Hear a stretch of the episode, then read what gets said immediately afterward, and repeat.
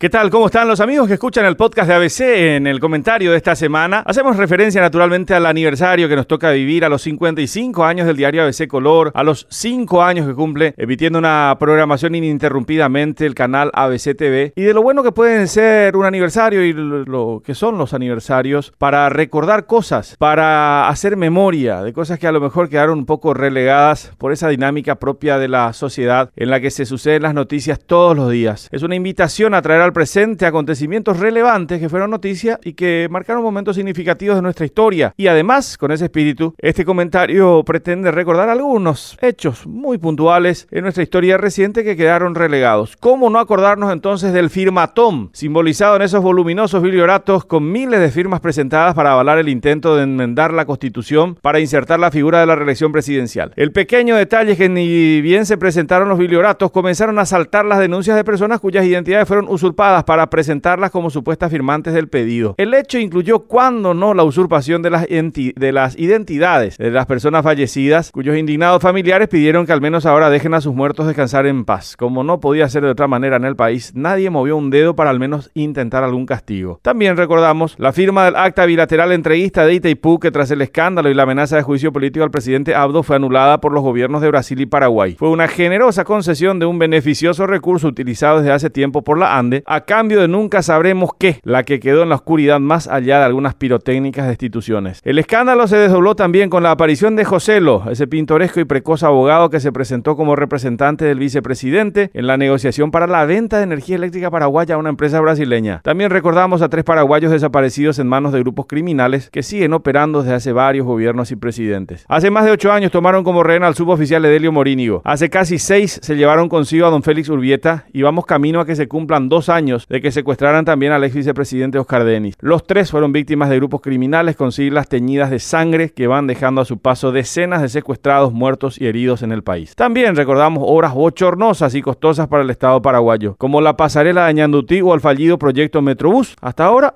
no hay castigo para nadie y sobre la pasarela no se tiene una precisión de cuánto es lo que realmente terminó costando al Estado. Nos viene también a la memoria la impunidad del asesinato de Lorenzo Silva, un joven indígena de 29 años, quien fue asesinado durmiendo en una de colectivos en el microcentro de Asunción cuando iba terminando el año 2019. Además recordamos a la pequeña Yuyu, desaparecida hace más de dos años en emboscada, y el actual caso del niño Peño, a quien vieron por última vez el 24 de junio. Claro que es un recuento parcial e incompleto que no estaría eh, de esa manera cumpliendo su finalidad sin la pregunta clave. ¿Dónde está Dalia López? ¿Se acuerdan ustedes? La influyente empresaria bien relacionada con los principales políticos, responsable de haberle gestionado la cédula a nuestro compatriota Mau Ronaldinho Gaullo. Es sin duda es una lista absolutamente incompleta. Sirve apenas como un disparador para invitarlo a usted a agregar hechos y nombres a esta lista. Porque recordar es mantener viva la conciencia colectiva y también ayuda a combatir la impunidad. Hasta la próxima semana.